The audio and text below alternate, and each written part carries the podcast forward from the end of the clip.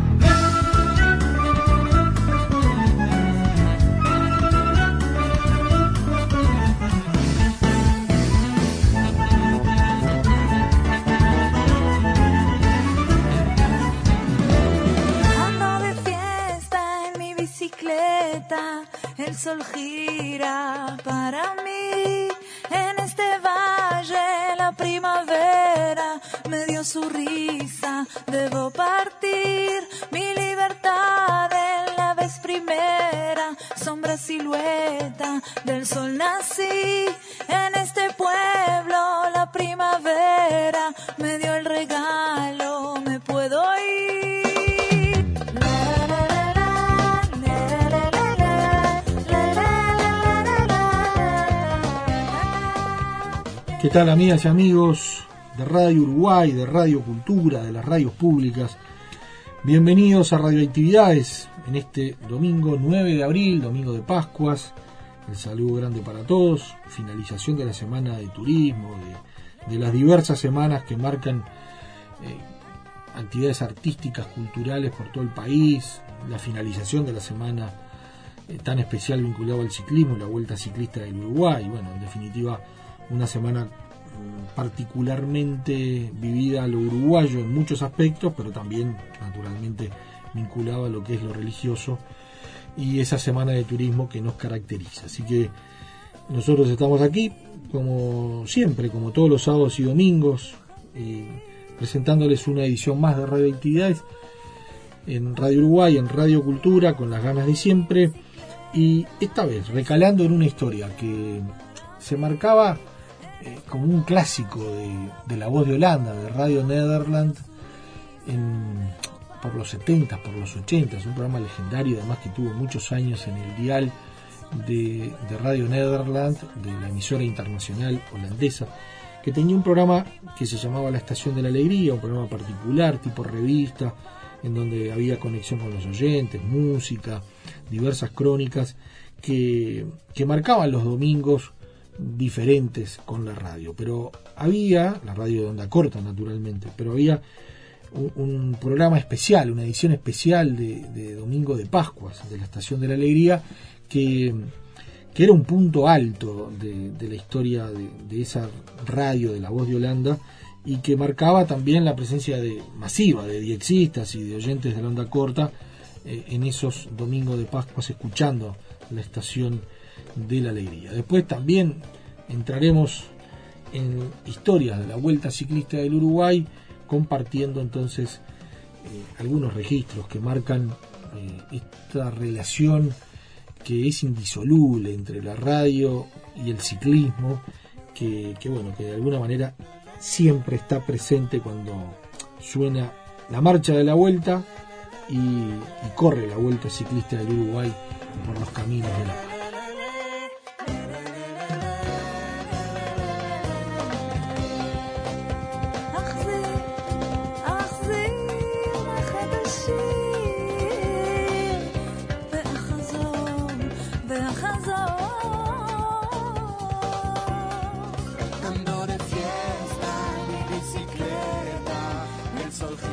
Correo arroba radioactividades.org. Twitter. Twitter. Arroba reactividades. Arroba reactividades.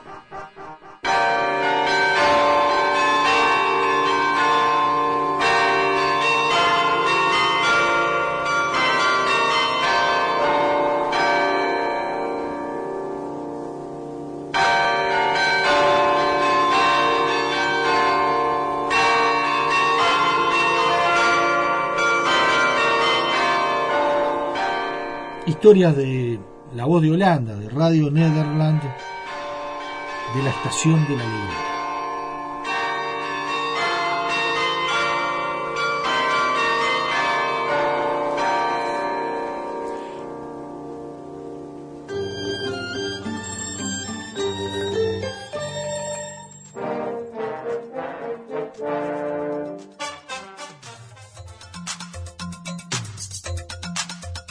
La Estación de la Alegría, que se hizo famosa primero como The Happy Station, llegó a ser el programa radial más antiguo de la onda corta. La primera emisión de la Estación de la Alegría fue realizada por la emisora holandesa PCJJ en 1928. La PCJ, como se decidió nombrarla después, o también conocida como Radio Philips, fue la emisora predecesora a Radio Nederland. Eddie Starts más conocido como Don Eduardo, hacía su programa en varios idiomas, tales como el holandés, el inglés, el alemán y el español. Atención radioyentes de habla española. Aquí la emisora en onda corta PCJ de la casa Philips Radio en la longitud de onda de 31 metros y 28 centímetros. Transmitimos para América Central, para las Islas Antillas, pero sin embargo esta transmisión se oye también en el continente de América del Sur. La dirección de nuestra antena es de 260 grados. Eso quiere decir que la dirección es a Sudamérica y Centroamérica, para las Islas Antillas y todos los otros lados del mundo donde se habla español. Les deseamos una buena recepción y que no se olviden, queridos amigos, escribirnos sus impresiones en referente a la audición del programa de esta noche. Aquí la PCJ la Casa Philips Radio en Holanda. La Estación de la Alegría dejó de difundirse en mayo de 1940 durante la invasión de Holanda por parte de los alemanes, pero Eddie Stars la relanzó al aire en 1946. Después de la fundación de Radio Nederland en 1947 y llegada a la década de los 50, Eddie inicia con regularidad la transmisión de una versión en castellano.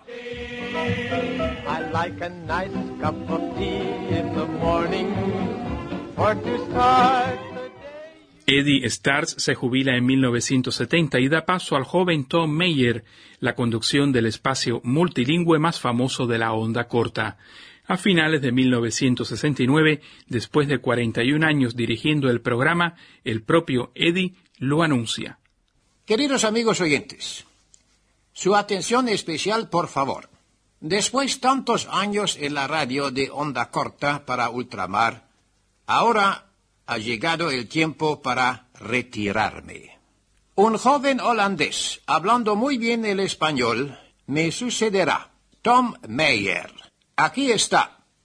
Muchas gracias, don Eduardo. Y hola, ¿qué tal? Saludos para todos los amigos oyentes, por la mayoría amigos nuevos. La introducción del programa era una variante de la sintonía de intervalo de Radio Nederland, que era interpretada en diversos ritmos por una orquesta.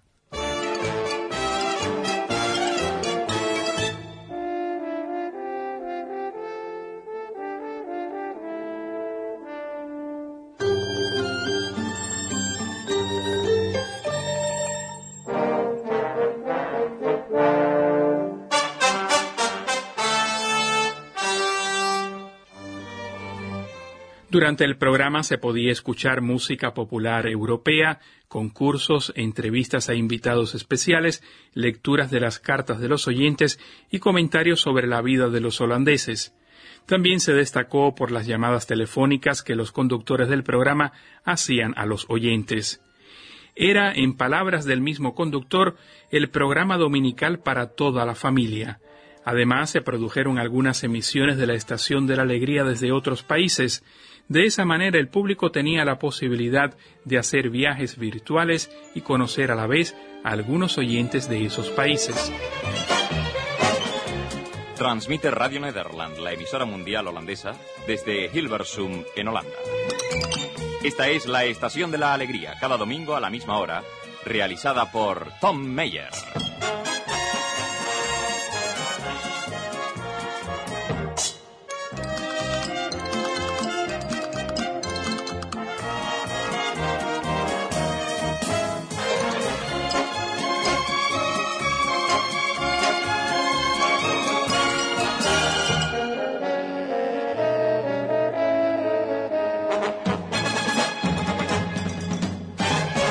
Donde quiera que estén, amigos oyentes, hola y qué tal. Y una vez más, saludos de sus amigos holandeses aquí en los estudios de Radio Nederland, el Servicio Internacional Holandés, la Estación de la Alegría, su programa dominical para toda la familia. Y hoy, amigos, tenemos para ustedes un programa muy especial. Tom Meyer, que tomó las riendas de Eddie, aprende el español de forma intensiva antes de empezar y ya en los primeros programas demuestra, además de haber aprendido muy bien nuestra lengua, sus dotes de gran comunicador. Y en el control encontramos a Rosa María y a nuestro técnico Coco Co Stevens. La tercera vez. La tercera vez que estamos aquí grabando el programa para nuestros amigos de habla española. Yo soy su amigo tradicional del domingo, Tom Meyer, y ahora finalmente puedo explicarles lo especial de nuestro programa. El lunes de Pentecosta, o Pentecostés, o sea, el lunes 4 de junio, eh, fuimos a un lugar en el sur más o menos de nuestro país. La Estación de la Alegría significó para muchos oyentes hacer amigos en la distancia y además conocerlos posteriormente. Recuerdo que a fines de los años 70 y comienzo de los 80 escuchaba casi todas las noches radio por onda corta, y fue así que empecé a escuchar el programa La Estación de la Alegría, que dirigía Tom Mayer. Mediante ese espacio logré contactarme con personas que vivían en sitios tan distantes de mi Paraná natal, en Argentina, y para quienes como yo, que nacimos en los años 60, era común iniciar y mantener una amistad epistolar. Fue así como con el paso de los años y al estar viviendo en Barcelona, conocí a Joan, un amigo que vivía en Besalú, provincia de Girona, o a Guillermo, que vivía en Australia, o a Daniel, de Ciudadela, aquí en mi país. Firmado Leila Martín desde Paraná, Argentina.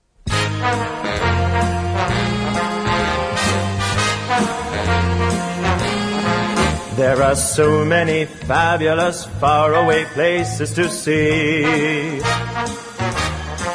Such as Mexico, Sweden, Hawaii, Japan and Capri.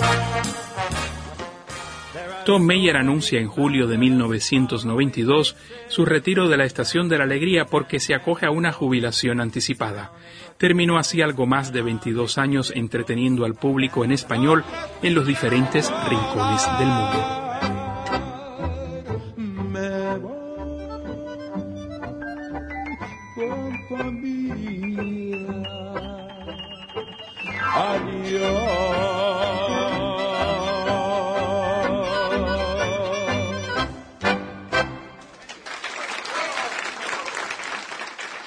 Sí, adiós, Pampa Mía por Frans Wanders, el holandés.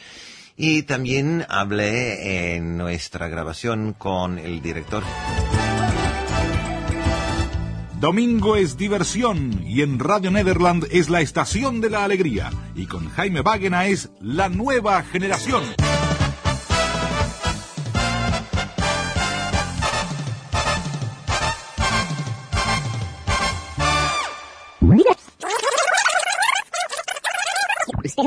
Efectivamente, bienvenidos a la Estación de la Alegría, un programa de contacto e info entretenimiento.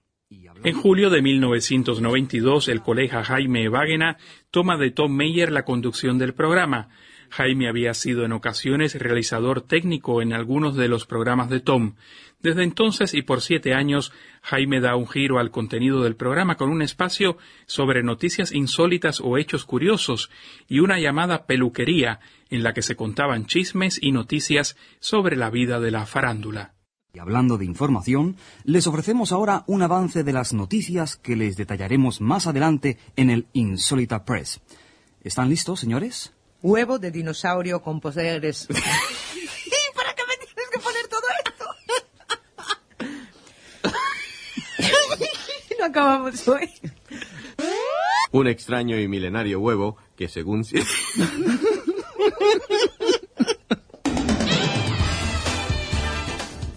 Después de siete años de existencia de la nueva generación de la Estación de la Alegría en español, la dirección de Radio Nederland decidió terminar con la difusión del mismo, lo que ya había hecho cuatro años antes con la versión en inglés. Regresamos a la anterior carta escrita por Héctor Arboleda, puesto que nuestro amigo colombiano nos dice que nos escucha desde hace un año y medio, pero que la Estación de la Alegría y el concurso sorpresa que presentamos en enero le animó a escribir su primera carta a Radio Nederland. Escuchen lo que Héctor Con el cierre de la versión en español de la Estación de la Alegría, para gran tristeza de muchos oyentes, concluyó el programa que se consideraba el más antiguo de la historia de la radiodifusión en onda corta. Hola y bombini, bienvenidos otro domingo más al Caribe holandés. Estamos en Aruba. En comparación con Bonaire... Con la llegada del nuevo siglo, la Estación de la Alegría fue sustituida por el programa Cartas a RN, que también dirigió el colega Jaime.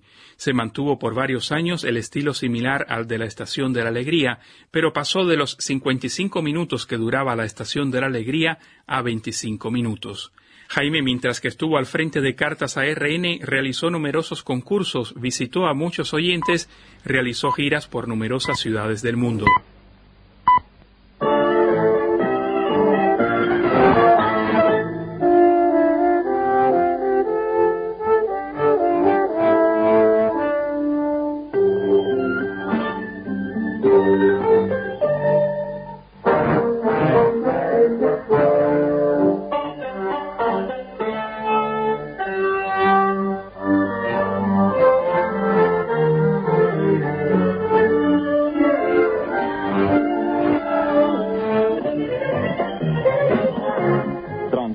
Nederland, la emisora mundial holandesa, desde Hilversum, en Holanda.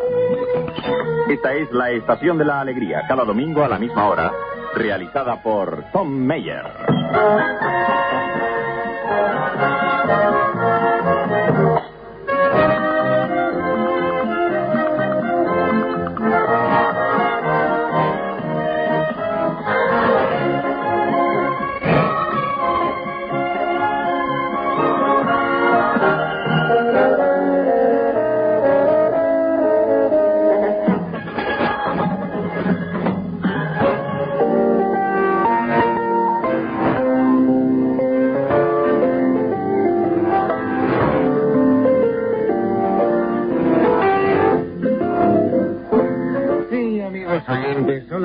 Qué tal. Y muchos saludos amistosos de sus amigos holandeses este domingo, el primero de agosto.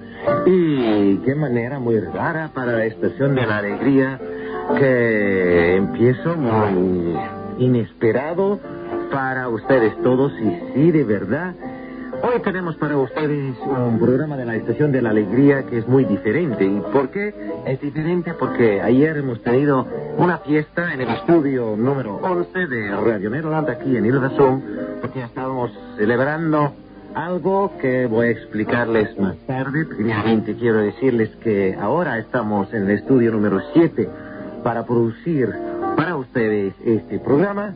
En este programa vamos a pasarles unas grabaciones de ayer. Y entre los artistas que hemos tenido ayer también se encontraba Joe Reynolds, muy amigo nuestro, con su cuarteto. Y él estaba tocando al principio de nuestra fiesta de ayer.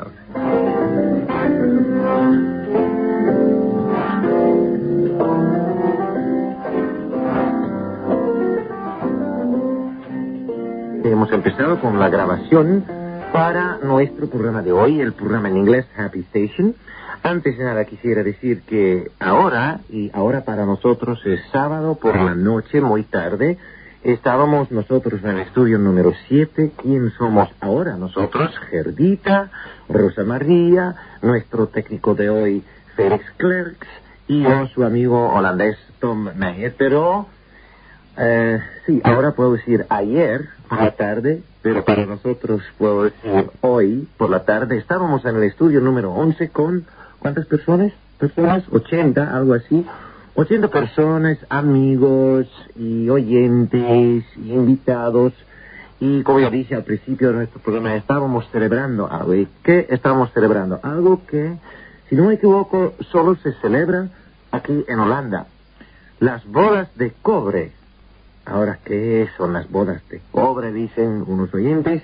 Claro que sabemos de las bodas de plata, las bodas de oro, pero las bodas de cobre, sí, aquí en Holanda llamamos las bodas de cobre cuando alguien está celebrando 12 años y medio en que matrimonio, en una profesión, en una cierta posición. Y por eso habíamos decidido presentarles un programa un poco especial. El programa entero que hemos grabado ayer se presentó en inglés y es por eso que para ustedes solo podemos eh, tocar las grabaciones de la música, porque la presentación ayer fue en inglés. Pero no importa, por lo menos ustedes podrán.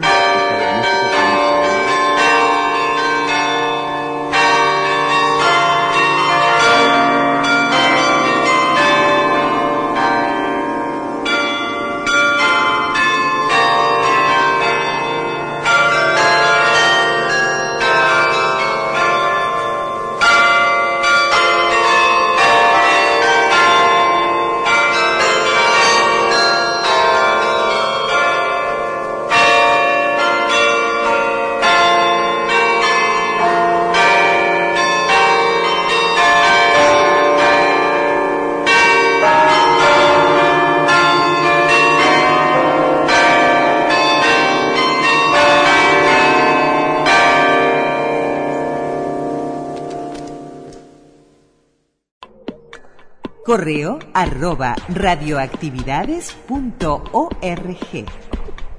Facebook, Radioactividades. Twitter arroba reactividades.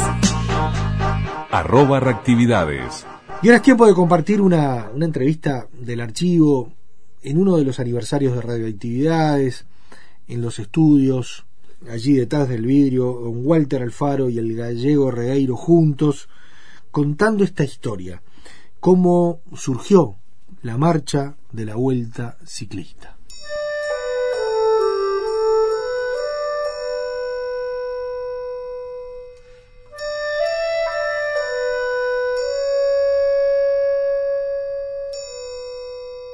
ya es un mito a lo largo de tantos años que es la marcha de la Vuelta Ciclista en Uruguay. Si ¿Te tiene que acordás, ver- ¿Te acordás, Regueiro, lo que fue eso? Es un hito. Un hito es una cosa extraña que sucedió con la marcha de la vuelta, de la cual solo soy, digamos, padrino, nada más. este. Eh, Yo sé pero- que eres muy modesto, yo lo voy a interrumpir. No, no me porque- llamo Soler. Este, No, pero es muy modesto. Pero yo, eh, que soy muy respetuoso de los profesionales en mi vida y de mis semejantes, por, por, por supuesto, debo significar que me causa un poco, no de, de extrañeza, ni, pero algo raro siento espiritualmente cuando siento hoy a los grandes cantantes que cantan en pista. Este fenómeno que tengo aquí a mi izquierda hoy por accidente, porque le tengo que dar la derecha, y eso es la pura verdad, nos hizo cantar porque yo soy uno de los coristas. En pista, en aquellos años cuando Carmelo Gaitán, luego de una selección de unos discos long play, los primeros que vinieron, si yo no estoy equivocado, y Walter, te pido que si me tenés que rectificar, dale con fe. Los primeros long play que vinieron ah, por parte de la embajada americana eran de este tamaño, es decir, del tamaño de una faina y no de una pizza o más chicos como son ahora los compact famosos. Aquellos eran, tenían un, un- un par de centímetros cada, cada surco y Carmelo Gaitán luego de exprimirse el cerebro, el querido ex compañero Carmelito Gaitán, lo llevó allí a la, a en fin, a la aceptación, la música de parte de, de las autoridades de difusores del Uruguay, entre las que por supuesto estaba Walter Alfaro. Pero Esteban Ariano era el director de la radio, se aceptó por supuesto la música, pero había que ponerle letra. Y allí nació una persona que estaba haciendo mención, eh, Walter Alfaro hace un instante, la pluma ligera, rápida y señera de un hombre formidable como se llamó Víctor Soliño. Y todas las estrofas eh, fueron pasadas en limpio a máquina con un papelito a cada uno de nosotros, entonces había que ensayarlo. Y allí empieza el trabajo sensacional de este maestro que se llama Walter Alfaro. Para que nosotros pudiéramos formar primero el coro y después ver cómo se llegaba a la realización que se hizo realidad. Porque había un hombre que era Giovannini, Alejandro Giovannini, que en aquel momento era barítono, que después pasó a ser tenor. Pero nosotros no llegábamos ni parecido al tono de Alejandro Giovannini. Entonces, Sí, lo que, perdona, Sí. eh, Regueiro, pero hay otra cosa más que obligó al- a la invitación a Giovannini, es que ninguno de los eh, que componían el, el pseudo coro era cantante. Era el gallego Regueiro, era este Esteban Ariano, el director, al que, Que eh, tenía una a la primera voz. vez lo, lo tuve que echar. No, ¿Lo tú echó? te vas. Claro, claro, porque este, me echaba a perder el coro. Tenía una voz de, de, de, este, de carraspera. por algo le decíamos el pato. El pato. ¿Cuántos, cuántos integraron el coro? ¿Cuánta gente? Y serían 20, 20 Sí. todos los, empleados de la radio, los empleados que- de la radio que estaban en ese turno recibieron un papelito con la letra, los citamos al estudio número uno, ahí el más grande, a la fonoplatea, y les dimos este, este, que repasaran la, la música dos o tres veces, la- que la conocieran, y detrás del vidrio que separaba la cabina de lo- del operador, este, me situé yo a dirigir el coro y el coro sentía por los parlantes que estaban en el estudio sentía la, la orquesta de Normand Cloutier que era la orquesta este, que había grabado el long play. Había una orquesta de Rudy Ballet que era una orquesta norteamericana de éxito de moda aquellas grandes bandas. Este y entre las cosas que tocó tocó esa marchita y en la pantalla aparecía encima la letra y encima de la letra una especie de pelotita como de ping pong blanca que iba saltando de sílaba en sílaba para que la platea pudiera entonar también la, la letra. Estaba en inglés este y supuestamente se llamaba Betty la colegiala o cosas era una marchita de un- una universidad de Estados Unidos que todas tienen su, su cantito especial que son muy simpáticos. Además de ser una marcha era una marcha muy muy muy simpática porque no tenía el, empaque militarista de las marchas señoriales esas este, que marcan el compás sino un, un tono muy este, caminador y me, me resultó muy simpática y al, a través de los años habrán pasado 18 años fácilmente desde, esa, desde ese momento, aparece el asunto de la vuelta ciclista. ¿Y qué aparece? La marchita esa. gra- Ah, esta misma, esta misma. Está.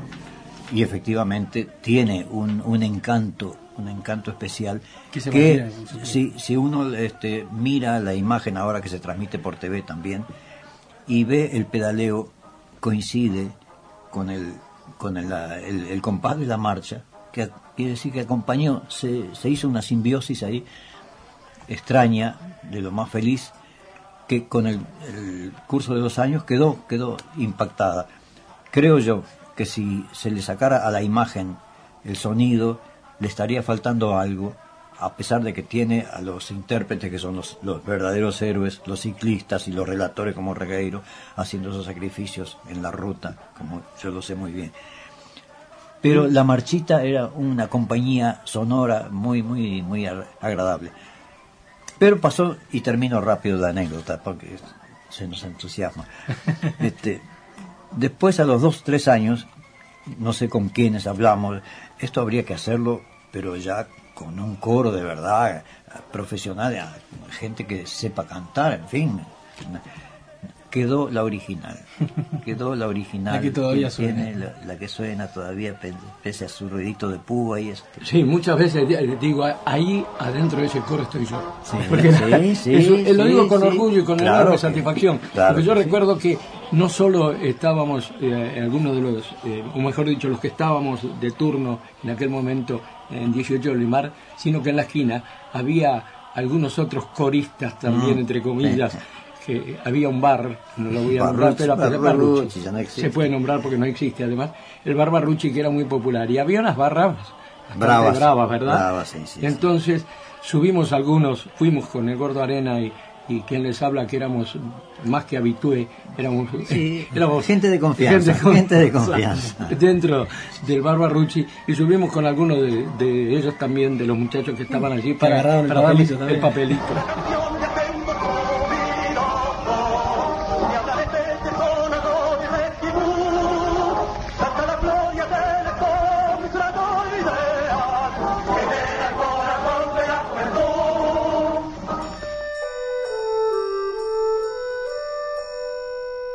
Celebramos la palabra.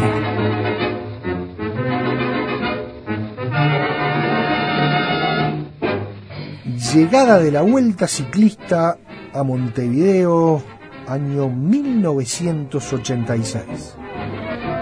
Son esperados, han llegado todos los motos oficiales. A culminar, señoras y señores, esta la vuelta ciclista del Uruguay. Aquí vienen las motos que indican la proximidad de los hombres. Le vamos a ver el top. Aquí está Ernesto Martínez. Ernesto Martínez, el hombre del surco. Va a entrar el velódromo top. Para usted el top Peire. Entra Ernesto Martínez. Va a ganar la etapa dentro del velódromo. Sensacional fue el primero en entrar el pibe del club ciclista.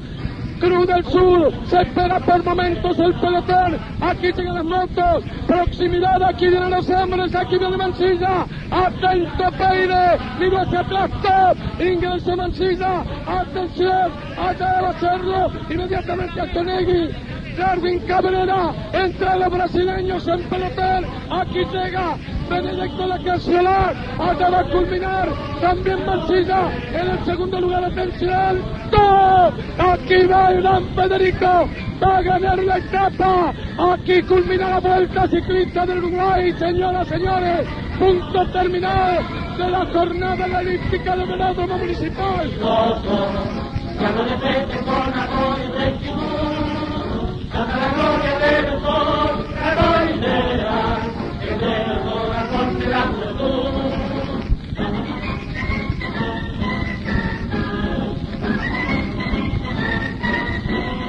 Yo no, no llegué a Montevideo Atilio François. triunfando en la vuelta ciclista del Uruguay. Yo en el- eh, dije que en el año 42 me había incorporado al Veloz Club Uruguayo y de ahí que tuve muchos años de competencias en, la capital. Yo conocía perfectamente todos mis rivales, no, no habían sido este, un corredor que viene del interior a enfrentarse a los otros de la capital. Eh, máxime que eh, yo largué la vuelta ciclista del Uruguay después de haber ganado el primer campeonato sudamericano de 50 kilómetros en el velódromo municipal. Había ganado también varios títulos de campeón nacional de 50 kilómetros, de 150 kilómetros, eh, de persecuciones eh, olímpicas. Lo que pasa es que yo siempre digo que tuve eh, dos etapas. Cuando yo vine de, Carmelo y corrí acá, como en Carmelo nos dicen a todos nosotros francois, y hay anécdotas que se dicen que eh, pero yo leo el diario y veo que corre Fran- Francois y escucho la radio y dice que está corriendo, ganando François, ¿cómo es esto? Bueno, yo digo que mi primera etapa, la del Francois, que fueron las de, las de mis derrotas, quizás o la- donde, donde fui escalando poco a poco posiciones, quizás fueron las mejores enseñanzas las recibí siendo francois, para después sí aprender, aprendí a perder primero para saber ganar después. Ya cuando eh, se inició el campeonato, el campeonato sudamericano, eh, la vuelta ciclista del Uruguay, todo eso, ya era François. Entonces eh, la gente piensa que François empezó y empezó ganando, ¿no? El François que, la gente piensa que, comenzó ganando ya desde el principio, este, tenía desde el año 39 que, ga- que gané el primer campeonato del litoral hasta el año 1946 que gané en mi primera vuelta ciclista del Uruguay unos cuantos años de competencia y unas cuantas competencias corridas en Montevideo, perdiendo, ganando según como, como fueran las circunstancias. Ya era también eh, varias veces campeón nacional de 50 kilómetros de, de- de ruta, en fin. Es una larga historia que, que- que es, para mí la recuerdo con mucho cariño porque, reitero, en esos años encontré la solidaridad, el respeto, la consideración, la ayuda, este, todas esas virtudes que se ponen de manifiesto en los hombres que salen a la ruta cuando salen a respetarse eh, fundamentalmente eh, como rivales, pero que nunca son enemigos. Van cimentando una gran amistad que permanece a través del tiempo. François es el que viene adelante, adelante, A ver qué agrada. Vamos a describir entre los dos la llegada de François. Está a 150 metros el corredor de Carmelo, tirando como en su mejor momento, con gran régimen y con acción lucida. Está a 100 metros del control François, tendido en su máquina y pedaleando a fondo. Está por llegar François. Atención la hora, atención la hora. Las 13 y 48 minutos. Cruzó François la línea de llegada en menos. A las 13 y 48 minutos. Una fracción Hora no oficial. Otros competidores. Otros competidores. Un competidor de El Barrios. Parece que es el Barrio de Mercedes. Atención Mercedes. En segundo término viene el número uno, Elvio Barrio, me parece. Y por afuera, 20 metros detrás de él, viene por Así que por años, semana de la Vuelta Ciclista. Ah, sí, sí, sí. A recorrer los caminos de la patria. de la patria. En la, en la época donde no tenía nada que ver con lo de ahora. Julio En Villegas. la época que en algunos casos se bajaban de la bicicleta para cruzar una cañada.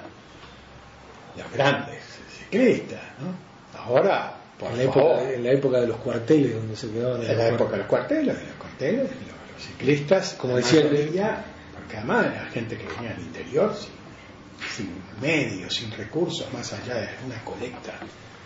Como nos dijo Luis Modesto Soler una vez, digo, la, la Vuelta Ciclista del Uruguay vivió por los cuarteles. Si no, no había Ah, donde por quedarse. supuesto, No había donde quedarse. De comer. Quedarse y comer. El tipo venía necesitado comer y de- de- descansar. Y esas tormentas, algunas Ah, de esas no, de tormentas. todo, sí, sí, se vio de todo. Las lluvias, las dificultades para el relator, porque había etapas de lluvia con barro en época. No es como ahora, está todo todo- No, no, allá las camisetas ni se distinguían. Todas llenas de barro. Así que eso... Este, Así que del radioteatro, del radioteatro Los Caminos de la Patria, Caminos de la con barro incluido, pero Barro con el amor a la radio y el ciclismo. Era así, una experiencia lindísima, la verdad que fue un un lindo recuerdo. Este, y gente macanuda, pasé bien. Llegada a Florida de la Vuelta Ciclista del Uruguay, año 1986, por allí el gallego Regueiro.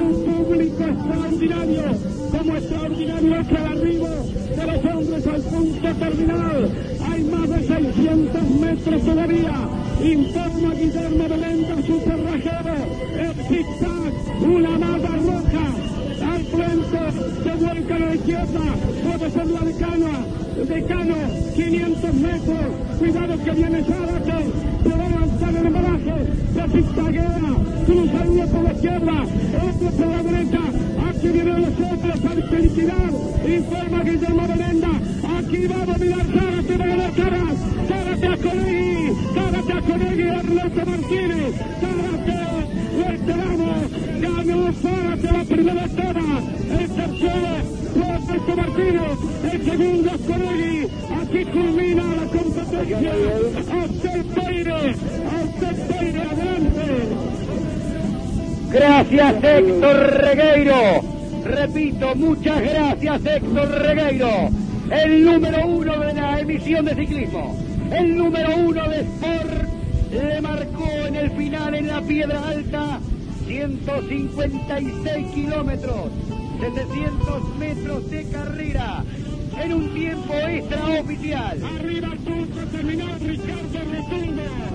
Ricardo Rotundo punto terminal de la jornada. Gracias Héctor, decíamos tiempo extraoficial, usted me llama, no hay problema. Decíamos 4 horas, 8 minutos, 33 segundos. Tiempo extraoficial de Radio Sport. Promedio, 37 kilómetros, 911 metros a la hora. Ninguna duda queda. Ganó Carlos Zárate. Segundo José Acoegui. Tercero Martínez. A 47 segundos llegó Rotundo. Héctor, por favor, usted es el manda más. El número uno de la Vuelta Ciclista del Uruguay. Desde un extremo al otro de la patria, el pueblo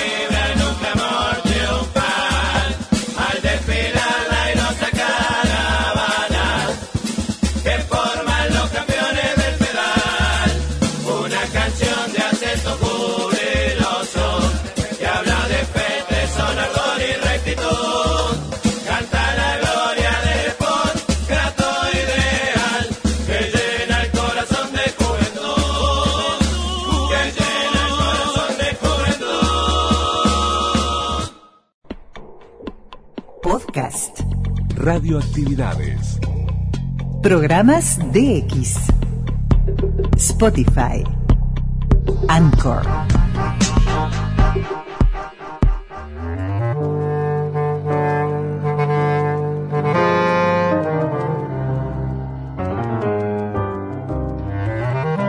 Isidro Alberto Sacre.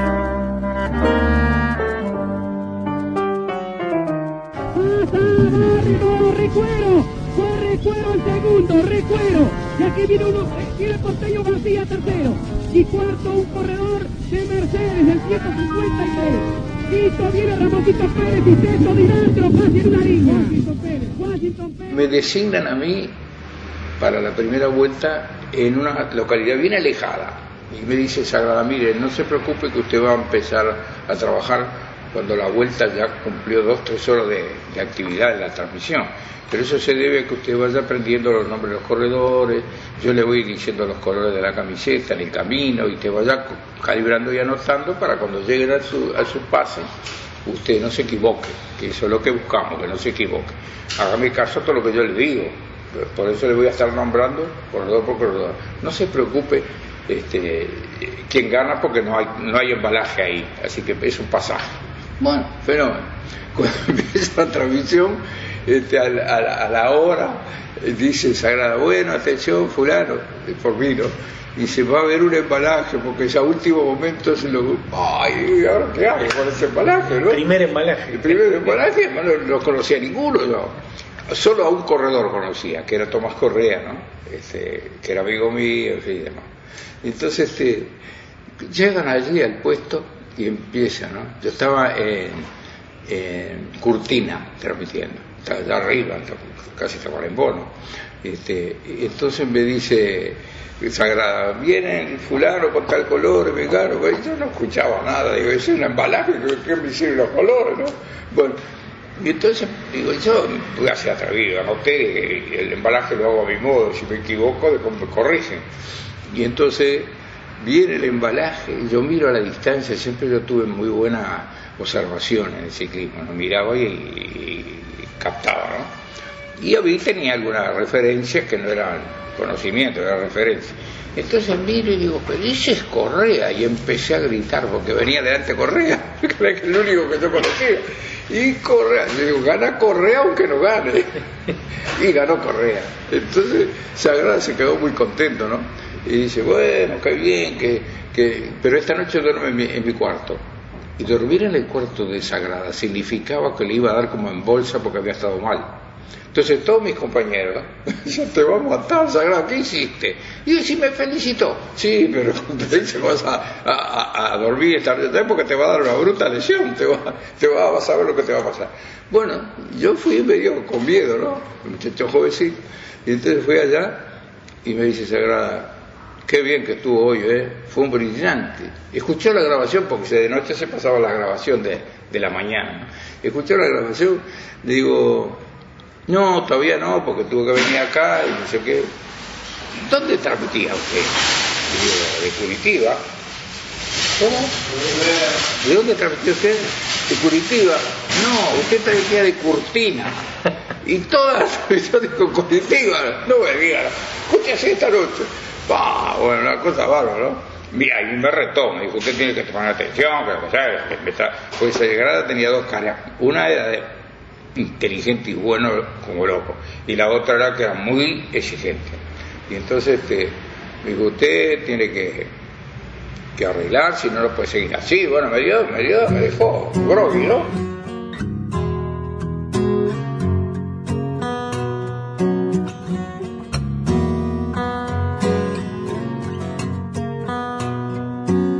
Bueno, el otro día transmitimos otra vez, sácala al cuarto de Sagrada. Oh, y otra vez me va a dar como en voz. Entonces fui allá y otra vez. Y fue, ¿qué hizo usted hoy? Y no, Armando, otra vez. no, esto que hizo está mal, está mal, esto lo hizo bien, pero esto está mal, esto lo hizo bien, esto... Una y una, no puede ser, usted tiene que ser todas iguales. Bueno, me convencía, ¿no? Porque era una cosa que, que ¿cómo le iba yo a reprochar a él que era el as, el uno de la vuelta, ¿no? Entonces, este, la tercera noche lo mismo. Cuando llegó la cuarta, Yo ya estaba caliente, ¿no? Como muchacho joven. Y entonces dice, mire, esa- este, usted estas cosas. Mire, señor Sagrada, la vuelta usted se la guarda en el bolsillo. Y yo me voy para Montevideo, vayas al diablo. Y le dije una cosa. Bueno, y, y- y me fui hacia la puerta del cuarto. Señor Sagrada, me dijo señor, me frenó, ¿no? ¿Qué le pasa? Venga. ¿Por qué se cree que yo le hago todo esto a usted? Y no sé, me tiene bronca. no, porque yo veo en usted que va a ser un- una gran figura de nuestras transmisiones como lo son todos los muchachos. Pero quiero sacarle lo mejor que pueda. Así que vaya tranquilo, no viene más acá. Fue una decisión para mí extraordinaria. De ahí en más me cuidé hasta el pelo para poder este, no defraudarlo, ¿no? Defraudar a él y no defraudarme a mí. Y bueno, y así empezó. Esto tuvo como corolario algo muy, muy este, emotivo para mí, ¿no? Cuando pasaron los años y se me Sagrada, sí, yo, yo- llegué a ser jefe de, la, de la vuelta durante 3, 4 años. Jefe no, conductor de los muchachos, que no lo dejaba jugar la baraja, porque se pelearon y todas esas cosas, cosas que me había enseñado Sagrada. Este, bueno, llegó el momento que se murió Sagrada y tú, estando eh, bastante mal, me me mandó llamar, me dio la mano así, estaba en carpa oxígeno, ¿ves, no? Sacó la mano y me dijo, le entrego la vuelta, por favor cuídela, usted es el único que me entendió lo que yo quiero. Porque él quería no solo que fuéramos relatores, sino que fuéramos inteligentes para... Antes las carreras se hacían con móviles, ¿no? Y el móvil 1, móvil 2, móvil 3. Entonces, cuando el móvil avanzaba, eh, iba transmitiendo con una base en una localidad y en la otra que sigue. Entonces, cuando salía de esta localidad y llegaba a más de la mitad, había que darle entrada a la otra localidad para que esta línea terminara. Seguía la otra y después la otra. Porque si no, salía de acá y llegaba acá, pagaba línea por todos lados.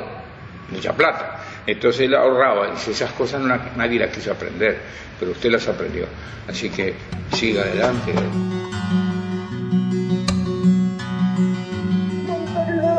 Uruguay, informando Coca-Cola, vienen, vienen, lindo, lindo, anda atracando quien Marcel. El italiano responde, viene Cochise, está tratando de seguir la rueda Cochise, bravo, bravo, Cochise, Brasil con todo, la casa acá de Brasil viene de punta, Marcel viene a tomar la rueda, más atrás Cochise no lo deja, mira hacia atrás. Sácara creó todo un estilo, creó una fraseología, una forma de relato que, que más allá de que hay antecesores y hubo compañeros que marcaron Sí, estilo, muy bueno, estuvo muy bueno. Sácara eh, tuvo su, su propio estilo. Eh, un poco ya nos contaste, ¿no? Pero ¿cómo llegaste a algunas frases de esas célebres que, que repite la el gente? libro, lindo, lindo. El lindo, lindo. o, o esa Lo cuestión de, de dije. darle emoción a los que le dijiste. ¿Cómo, cómo fue? Yo sé que es un proceso lento, ¿no? ¿Sabes qué De pasa? acumulativo. Daniel, Sí. ¿Sabes qué pasa, Daniel? Eh, eso es de, de oportunidad, ¿no? Eh, depende mucho de los compañeros que tenés. Pero Reggae, este, eh, Fava como locutor, eh, todos los locutores, todos los operadores, todos los, eh, Billy que fue una vez conmigo, Hernández que fue una vez conmigo, grandes relatores, eran muy buenos en todo, ¿no? Entonces uno se sentía, Martínez Hugo Mañani, uno se sentía respaldado, eh, este, Villegas, Villeguita fue uno de los mejores que tuvo la radio de Sagrada, y, yo me mezclaba, y yo era el populacho dentro de ellos, ¿no? entonces ¿qué pasaba? Vivía haciendo broma y chiste con todo, entonces yo miraba y dice, che, viene, viene el pelotón, ¡ah, se viene lo que te dije! Y, se me quedó, y cuando relaté lo metí, se viene lo que te dije, y lo que te dije no es lo mejor, ¿no? Y después cuando el lindo, lindo, cuando uno saca, yo siempre transmitía sacando la cabeza al transmisor, en la camioneta sacaba la cabeza y le gritaba a los corredores, dale fulano, porque lo vivía dentro mío el ciclismo, ¿no? Y entonces, este, allí se producía la, situación de- de vehemencia que uno le sacaba, yo que sé de dónde las palabras, ¿no? Y entonces yo veía que luchaba, que el tipo se iba uno, se le ponía rueda, el otro se acaba. Y, para mí eso era lindo. Y yo dije, lindo, lindo, lindo, que me entusiasmaba yo mismo, ¿no? Y así empezaron los, dichos y diretes que, que hay un montón, ¿no? Pero que ese fue el que más quedó en la gente y que todavía me ve el director de la radio, Luis Parodi, el último director, que dice, lindo, lindo, venga. De la Marchele dominante. Cada uno que tira viene Marchele y se le pone la rueda. Altura del Hotel Miramar. Y la emoción llega Carrasco, la Pantera Radio por Montevideo, Uruguay. Informando Coca-Cola. Tira Marcheli. Lo sigue Cochise, viene Brasil detrás otra ahí. Le gusta el indio Cochise para que pegue un salto. Está muy entero. El italiano mira hacia atrás. Peter se le está haciendo un cambio de velocidad. Y allí está el brasileño. También con un pedaleo completo y ahora haciendo la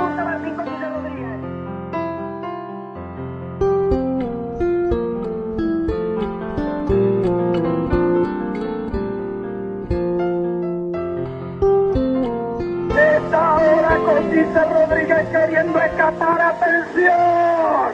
Todo va mejor con Coca-Colita atacando bien de Cochise Rodríguez. Lo sigue Patterson. Marcelli en la parte de atrás para los pedales. Dominante. Dominante, pero ahora Brasil muy bien. Está cuidando a Marcelli. No el piso.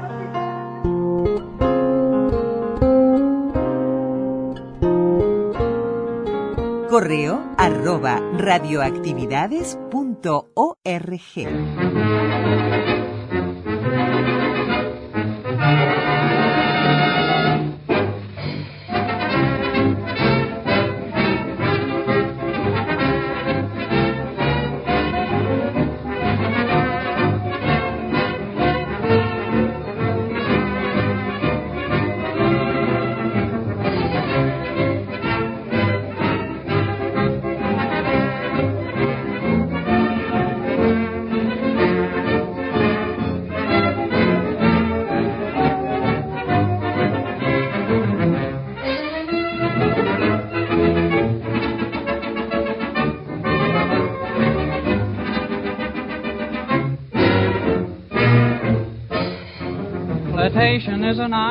Betty Coed.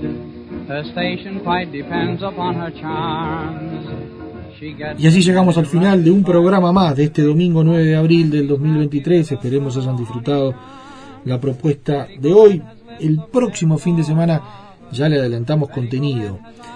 La entrevista a Gustavo La Paz Correa, la primera parte, donde ex intendente, ex senador, que además fue un hombre de radio desde muy joven en su Mercedes natal y que estuvo en Montevideo en varias emisoras de radio, desde Radio Fénix, El Espectador, Sport, Oriental, Monte Carlo, Sarandí, y me estoy olvidando de alguna otra, porque además transmitió en otras radios del interior. Eh, muchísimas historias y ricas historias nos va a contar Gustavo La Paz Correa el próximo fin de semana en Radio Actividades. Que pasen un excelente domingo y que, bueno, nos reencontremos el próximo fin de semana con más radioactividades. Que pasen bien. Chau, chau. Conducción, Daniela Ayala. Locución institucional, Silvia Roca y Fabián Corrotti. Producción y edición de sonido, Luis Ignacio Moreira.